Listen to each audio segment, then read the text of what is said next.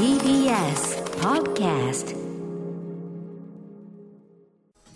時刻は6時30分になりました。7月28日火曜日。TBS ラジオをキーステーションにお送りしているアフターシックスジャンクション。えーパーソナリティは本日はリモート出演しておりますライムスター歌丸でございます、えー火曜パートナーは？はい、宇垣美里です。はいここからは、ん？あのね、えーちょっと一応あのき切れちゃったんで言っときますけど、はい、あの海底47メートル、えー、なんだっけ、えっ、と、はい。マヤの古代マヤのなんとかかんとか、あちょっとあれどっか行っちゃった、はい、あのそれの話してて。古代マヤの死の迷宮。死の迷宮っていうのは、あの工業ランキング、週末工業ランキングの9位にいきなりドーンと入ってきて、これは一体何ぞやと。あまりにもノーマークだったんで、でしかも第2作目ってことなんで、なななってなって、であの松島智子さんね、はい。あのライオンに噛まれちゃったことでおなじみの松島智子さんが、まあ、宣伝隊長的な感じで、なんか出てくる特別授業がね、なんかどうやらあるらしいんですが、というところも含めて、いろいろ謎が謎を呼そぶ、えー海底47メートルシリーズ。とにかく、あの、ムービーガチャのそのリストを決めるときに、全くノーマークだったところをちょっと反省しておりまして、入ってきてなかったんですいね。はい、というあたりでございまして、フォローさせていただきました。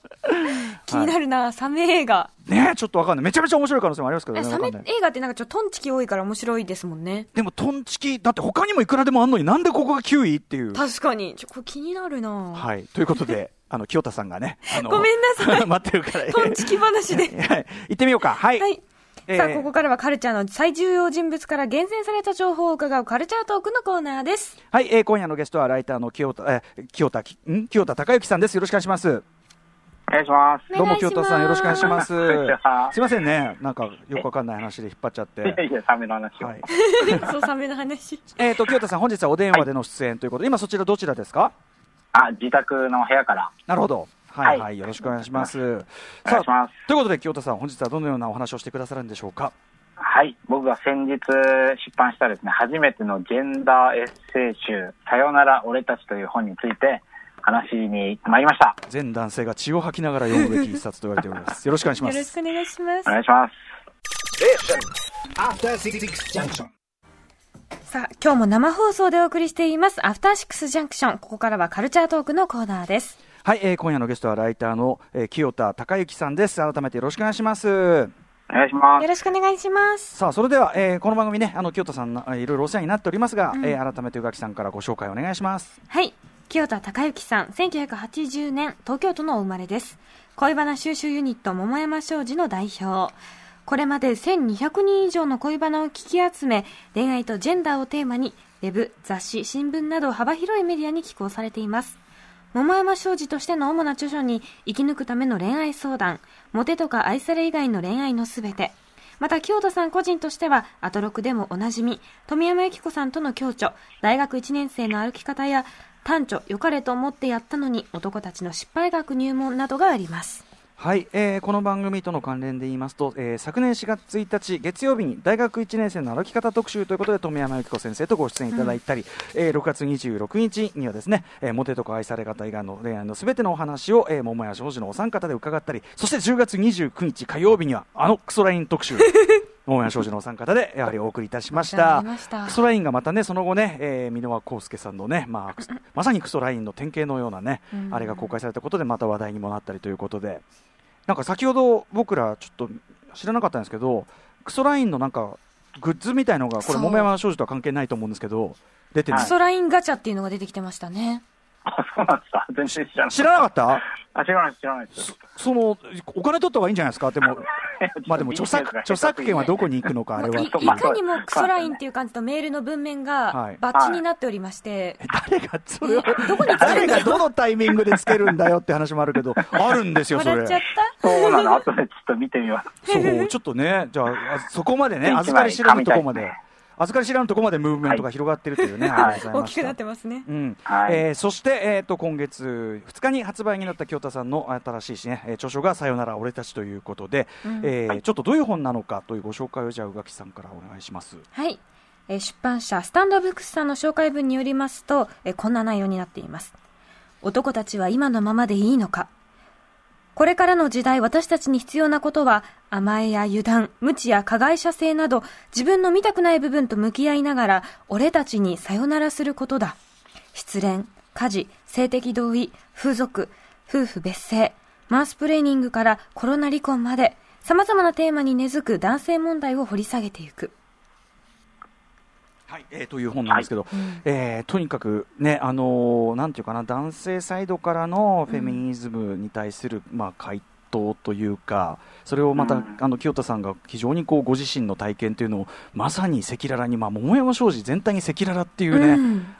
あのあれがあるけども、ね。はい。はい。あの赤裸々っていうと、なんかこう、あれですけど、なんか本当に掘り下げて、掘り下げて、なかなかお辛いところまで含めて、えーはい。書いたという、本当にあのじなんていうかな、すごい本だし、あの男性としては、本当にこれほど読んでいて、また居心地が悪くなるというか、辛いというか、まあ、ある意味、鏡を見せられているところもあって、うん。まあ、その、あの、だから、いや、俺は、いや、違う、違わねえな、とか、こう、とか、そうそうそう、なんかこうきつい。でも受け止めなければという、だからその全男性が本当に血を読みながらでもこう読み進めなければいけない必読の書、だからすごいあの要はすごい仕事をされたと思います、僕、京都さん。あーありがとうございます、本ちなみにこれ、この本、当然だから、その男性と女性だと受け取り方とかね、うんうんその感じ方、だいぶまた違うと思うんですけど、宇垣さん、お読みになって。はい、私はそうですね、読んでいて、もちろん、うわ、辛いっていう気持ちも、その、あまりにもその自分の行いをこう振り返っているので、こう胸にくる部分もありましたし、うんあ、なんかすごく見覚えのある、その、反省の部分が多すぎて、あ、これされたことある、あ、こんなやついた、こんな彼氏いた、こんな同僚いた、みたいなことを思い出し怒りみたいなのが、こう自分の中でふつふつとだよね。もう出てきちゃってクソが、みたいな気持ちになりながら、読み進めました。なんでしょうね、なんで、なんでみんななんか別に違う人なのに、うん。同じようなことをされ、同じことをしてしまうのか。清田さん、これまた出ました、はい宇垣さんが読んでもこれが出てしまうわけですね、この。あのーいや、本当そうですね。もう、そういう、まあ、まさにあの、この本に帯文を寄せてくださった写真家の上本一子さんが、うんもう、帯文の一文目で胸くそが悪くなってくる。すごいですよね。あの、自分のね、書いた本の帯が胸くそが悪くなってくる。ドーンっておすすめしなきゃいけないのに。ちょっと最初この帯文もらった時、上本さん怒っちゃったかなみたいな、ちょっと不安になるぐらい。いちこさんがね、はい。うんはい。うんでだけど、やっぱりそのその後にね、それでも読まなければ、うんえーならないお互いを理解したいから、だからこれ、女性サイドもそういうふうにおっしゃっていただいている、えーそうですね。ある種、なんであんな気持ちになってるのか、こっちは全然わからないから、あ、そういう、その意味、意味というか、そういうなんかきっかけがあったんだとか、こういうメンタリティーがあったんだっていうのは、一つ気づきになりました。うんありがとうございます。これは女性サイドからのこう感想として、どういうものが多いですか、京都さん。そうですね、まあ、今、宇垣さんがおっしゃってくれたように、そのうちうちの夫、旦那、こういう感じのとこあるわとか、うん父親がこういう感じでずっとなんかもやもやしたけど、なんか分かった気がするとか、なんか女の人からはそういう男性の理解が少し、こう、まあ、よ、良くも悪くも進んだっていう声をいただいたり、まあ、男の人は、あ今回は本当にすごい身につまされるというか、うん。読むの辛いって声がやっぱり多くて、うん。まあ、前回良かれと思ってやったのはい。にという本と、テーマは連続してるんですけど、うん。うん。前回はすごい男の人怒ってる人が多くて、あマジか。怒ってる？男を一括りにするんするなとか、なるほどねああ、。そそういうすごい切れたアマゾンレビューとかすごう。い怒ってる人が。ついてるんですけど、はいはい。それ今回はちゃんと読、み込めてないよ。はい、うんうん。でもその切れるとこがやっぱしねね、分かってないだけですよね、それ。分かってないし、うんそのなんていうの痛いとこ疲れたんだよねきっとね、なんかうん、触れちゃったんですかね。えーでもそのあの今回のね本の中でもはい。その良かれと思ってやったのに、えーの中で要するにいろんな方のねそのえっと女性の相談を聞いてきたその桃山商事として、っていう中で浮かび上がってくる男性像が先ほど宇垣さんもおっしゃってましたけど、はい。違う人の違う男性の話をしてるのに、うん。同じ問題点同一人物かっていうぐらい同じ問題点が浮かび上がってくる。それを清田さんたちはやっぱりご実感されてきてで当然だからつまりそこには、まあ、認めたくないけども我々全体に共通する男性性なり、うんその男性性ががそのベースになった社会のこう病理っていうのがうんあるとしか言いようがないってことですよね、これね。そうですね。まあ、本当にクソライン特集でも、あれ全部個別の事例なのに、私もこんなのもらったことあるっていう、その、あるある感がすごかったじゃないですか。はいまあ、やっぱりその背景にはね、その構造なり、何らかのジェンダー的なはい。呪というかバイアスみたいなのがやっぱり埋め込まれてて、それは自分のちょっとした発言とか、うん。なんかこう、親しい人との間の油断した姿のなんかどこににじみ出るみたいなのがすごいあって、今回は本当に自分のその、俺も過去にそういうことし言っちゃったなとか、そういうのを中心に、あの、記憶をもうほじくり返して書いたって感じの、はい。これはやっぱりご自分の経験ベースにまずは書かないといけないっていうふうに思われた感じですか、そうですね。やっぱりどうしてもこう、他人事っていうか、その、なんか俺はそういう問題も下脱したぜみたいなポジションを取った瞬間、その同じ構造に絡め取られてしまうみたいなところが男性性の問題にあると思っていて、うんまあ。まずは、じゃあお前はどうなんだみたいなところで、ね。もう自分の過去を、そうだよな、はい。だって確かにそれでねわかっ高みに立って言い言ってる時点でもうお前なんお前だけなんで特別だと思ってんだよってね。そうなんですよね。それがそもそもっていうことそれがそれだようんみたいな。話でもやっ。ぱね、だから多分宇垣さんとかが読んでて、こう何もここまでっていうふうにうん。感じるっていう時頃は、それぐらい言われないと俺ら、本当に自分で分かってないからっていう、多分京都さんの危機感ですよね。うん、そうですね。うん、繰り返し。だから良かれと思ってやったんや時は、まあ女の人から見える男の姿とか、うんそっちを中心に書いてたんですけど、うん、いや、お前だよっていういう感じの人ですら、あ、こういう男っているよね、みたいな。ちう ちょっとなんかうんうんうん、わかるみたいになってて、やっぱその届ける、言葉を届その内側まで届けるってすごい難しいなっていうのはずっと感じていて、うん、うんうん。まあだから、なんですかね、まあ、まずは自分の本当に中を掘り下げて、そこから繋がれたらいいな、みたいな感じで、うんうんうん。はい、書きました。これ、その男性サイドがこうやって、そのはい。学術的とかではなく、はい。こう掘り下げてかい、まあ、うんフェミニズムに対して誠実誠実にこうできるだけこう回答していくみたいなスタンスの本って、やっぱ残念ながら今まで確かにあんまなかったよなって感じがうん。するんですけど、そうです。ちょっとね、本当にた、多々あったとは思うんですよ。その、僕も目目にしたことはそんなにはうんなかった。断片的にはすごいあるとは思うんですけれど、うんうんうんまあ、それを一つのテーマに、まあ、いろんなテーマ、あの、コンセプト、それを一つのコンセプトに広い、幅広いテーマについて書いてみたっていううん感じですね。まあ、その、オリジナリティが狙って書いたとかそういうことではないんですけれど、うんうんはい。これは清田さん的にでもやっぱ今これをあの書はい。かなければいけないというふうに思われた、強く要するにこれだけの、ね、内容書くのも辛い読むのも辛い、うん。こういう内容を書かなければ、はい。でもやらなければいけないというふうに思われたわけですよね。それはなぜなんですか？そうね。その、まあ、ちょっとタイトルにも関係してくるとは思うんですけど、うん。やっぱりその男性性にまつわる、まあ、セクハラとか、この間のクソラインとか、うん。パワハラとかですね、まあ、例えばスポーツの、こう、なんていうのしごきみたいなのも、昔は良しとされてたのが、最近はやっぱりそれはおかしいよねとか、うんうん。もうそういう社会的な問題もいっぱいあるし、うん。日常のちょっとした些細なシーンで立ち現れる、うん。その男の人たちのい、ね、振る舞いっていうのが、うん。例えば SNS とかを通じて可視化されたりっていうことで、すごいこう、まあ、CM が炎上したりとか、うん。クローズアップされる機会がとても増えていると感じていまして、はい。まあ、やっぱりじゃあ、ね、そういう一男性として生きる自分の体験が何かそういう社会の問題とつながっているんだとしたら、うん。それはどういう点でつながってて、うん。まあ、自分がまたどういうふうにこうそういう価値観を内面化しちゃってるんだろうっていうことは、うん。自分自身も知りたかったですし、あはい、それであの過去の本当にうってなるような記憶を,、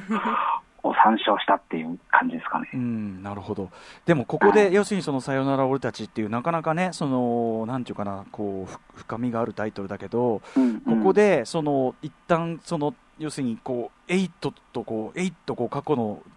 われわれに、こうちゃんと意識的にこう区切りをつけていかないと、うん。俺たちもやばいんだよっていう危機感みたいなのはがあったわけですよね。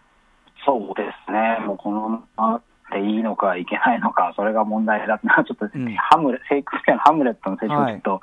引用させてもらったりしたんですけれど、あのね、to be or not うん to be の役は、あのはい。生きるか死ぬかって訳されてるけど、そうじゃないんじゃないかって、あれもすごいおもあの出だしのところも面白かったです。うんうんうんうん、あれは本当大学の恩師から聞いた、まあ、ちょっと受け売りなんですけど、うんうんうん。それってすごい男の人にもはい。あの当てはまる話だなっていうふうに。ね、このままでいいのか、それじゃダメなのかが問題だというセリフであるとか、うんうんうんあとやっぱりそのさようならというね、この日本語はい。のお別れの言葉の意味を掘り下げが、すごくこれ、これもちょっとすごくしみ入る話っていうか、うん改めてちょっとこのあたりも伺いたいんですけど、はい。まあ、これはあの、日本人はなぜさようならと別れるのかっていう本があって、それをまあ、あの、メンバーの森田が僕に勧めてくれて知ったことなんですけれど、はい。あの、まあ、世界のお別れの言葉っていっぱいググッドバイとか、うん。アディオスとかなんかいろいろあると思うんですけど、うん。サイチェーンとか、なんか大体は3つに分か系統が分かれていて、神のご加護っていうのと、うん。お元気でっていうのと、うん。また会いましょうねっていう、うん。大体3系統に分かれるらしいんですよ。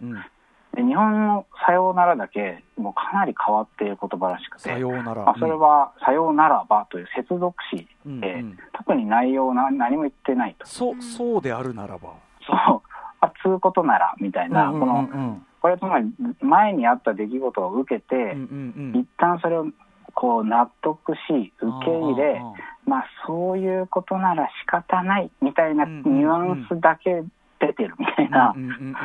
でもやっぱそのためには、うんうんうん。うんおお別れするためには前段階にあるものを全て一旦こう咀嚼し、納得し、理解し、うんうん。こう受け入れなければ次へ行けないっていうニュアンスの言葉みたいで、ああそう結か構重たい言葉だなっていう。もうもう何かが変わってしまったのだから。うんうん、そうそうそう今までのままではいられないのいだから。れないのだから、てんてんてんみたいな。そうかそうか。だからそうか。結構言いづらい言葉だと思うんですよね。なるほどね。結構確かに「さようなら」っていう、ね、言うのってなかなかまたねとか言ってもうん「さようなら」っていうとなかなかな感じがするのはやっぱそのニュアンスがうんあるからかもしれないですね。重たいというか。重たい、いうん。やだからこそちょっと要するにそうであるならばこう俺たちっていうのも、うん。こうそうであるならば変わらねばというタイトルとしてだからこれすごい絶妙だなとも思いましたし、あ、ありがとうございます。宇垣さんから見てね、うん。こう我々というですねこの連中のこの今回の本に書かれてあるで どのあたりがこうなんていうかなこう病理のねはい。いろんなこうポイントあると思うんですけど、はい。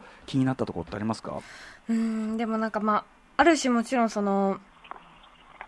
料理のポイントというかやっぱ見てて思ったのはそのそれこそ23年前おなこのような同じようなことに悩まされていた私は私の友達と常に言っていたのは、男の人たちってもしもしかして情緒がないのかっていうのをずっと言っていてそのあえ感情がもしかして理解できないのかなみたいな。サイコなのかとかってすごい言ってたんですよ。どうしてもなぜそんなことをするのかわからない、まあ、なんていうか決めつけであったりとかそういういろいろななぜバカにししてくるのだろうかとかでもそれを改めてその読んで思ったのがなんかそうじゃなきゃいけない強くなきゃいけないとか、まあ、ある種下駄を履かされるというのもまた辛いことなのかなとも思いましたしそれがゆえにならなきゃいけない自分っていうのがすごく明確にあってそれのためには情緒情緒というかうん。ある意味弱いところじゃないですか感情って。うんうんうんうんそれを捨てざるを得なかったのかなみたいな気持ちになって読みました。なるほど、うん。ああなるほど。これいかがですか京都さん今の宇垣さんのお話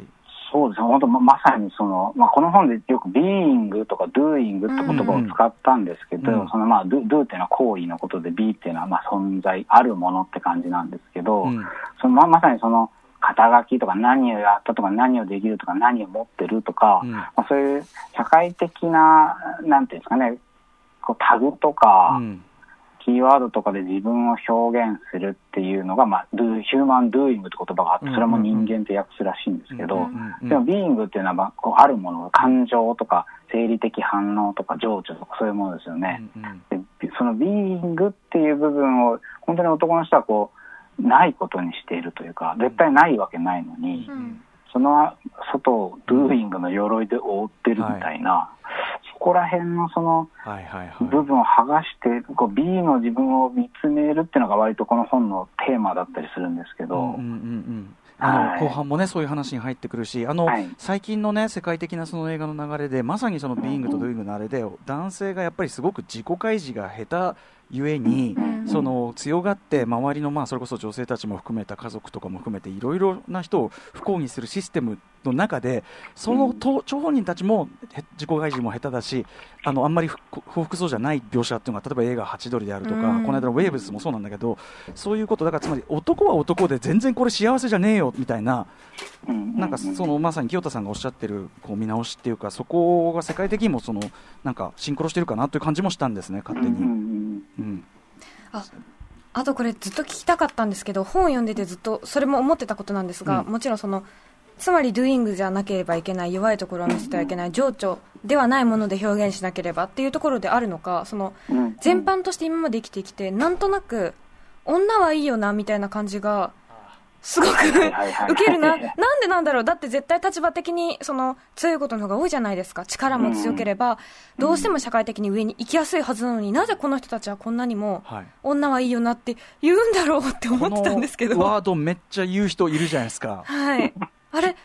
何？あれはやっぱり言いたかったの本当は自分の感情を。清田さんどう思います？これは。女はいいいいよな論ですから、うん。まあ、女はいいよっていろいろあるじゃないですか、なんか楽していいよなっていうのもあるだろうし、なんかすごいちやほやされるよね、注目されるよねとかもあるだろうし、なんか例えば一方でこうすごくおしゃべりを楽しそうにしてるように映ったり、うん。なんか女の友情はあ薄いよなとか言いたがる男の人たちもいる。じゃないですか。あの女同士のやりとりって見にくいよねみたいな、見にくいよね全然そんなことないから。そう、そんなことないと思う。本当に、なんかあの、おしゃべりをして、いろんな自分の、いろんな部分のね、会議して、いろいろ自分たちでお互いのことを知り合ってっていうようなコミュニケーションが、結構羨ましいって実は思ってんじゃないかなみたいなところもあって、うんでもあとその羨ましいと思ってる自分を認められないっていうところからなんかいろいろねじれて、うん。女っていいよなみたいな言い方になっちゃったりってことはあるんじゃないかなと思いますうね。ん。だからすごい今回の本はだからそれで、まあねまあ、もちろんそういうだから無自覚にそういうところにうんプロ個人入っちゃってる人の話も出るしあとやっぱりその、まあそのこういう我々のある種の加害性みたいなものに意識的になった結果猛烈に苦しんでいく、そそうですね。の真面目な男性というか、っていうラインもあって、これから多分そっちはそっちでなかなか加速していかざるを得ないっていうかね、まあ、当然そういうその社会の現状がある以上は、一方ではびっくりする、そういうレベルじゃない、今、我々が今議論しているレベルではない、うん。おはい。もうあの性差別的な意識みたいなのを公の場で、ね、あの政治家とかがまき散らかしてて、それはぜ特に非難されないとか、ねなんか恥ずかしいとも思わないっていうのが不思議ですよね、なんかこう、ねまだまだちょっともちろんその簡単に何かこう、はい、ちゃんちゃんとは絶対になまだ全然スタートライン以前っていうか、そうですね、そうですね。なんかちょっと我々はスタートライン以前であるっていうところを突きつける意味でも、まあ、僕はやっぱり男性はこれちょっと辛いけどちゃんと読もうねっていう本でしたね、本当にね。ありがとうございます。清田さん、ちょっとね、お時間来てしまいました、ちょっとちょっとね、あのいろいろご紹介したいメールとかあったんだけど、これ、あのちょっとあの、はいあの番組から普通にあの送りますんで、これ読んであげてください。いろいろね、あの読んだ方からの感想もすごくはい。熱いのがあって、はい、はい。えー清田さん、お知らせ事など、えーあまずはじゃあ本の情報をじゃあ宇垣さんからはい。お願いします。えー清田さん初のエッセイ集「さよなら俺たち」はスタンドブックスより税込み1870円で発売中です。はい、えーそして清田さん、お知らせ事他にありますか？はい、今週金曜日の31日の20時に、下北沢の B&B という書店で、うん。20時から新刊記念イベントをやりまし、やるやるんですね。で、臨床心理士の三田らしかなさんというですね、若いマインドトークという最近本を出された方と一緒に、まあ、そういうジェンダーと恋バナをこう、往復するようなお話をしたいと思ってますんで、まあ、興味ある方は B&B のホームページを見ていただけたらと思います。はい、ということで、はい清田さん、ちょっとね、あっという間に時間来てしまいましたが、またあの桃山商事の皆さんも、あのあお揃いで、ぜひぜひはい、よろしくお願いします。はよろしくお願いします。ありがとうございました。い、えー清田孝之さんでした。ありがとうございます。ありがとうございました After Six Junction.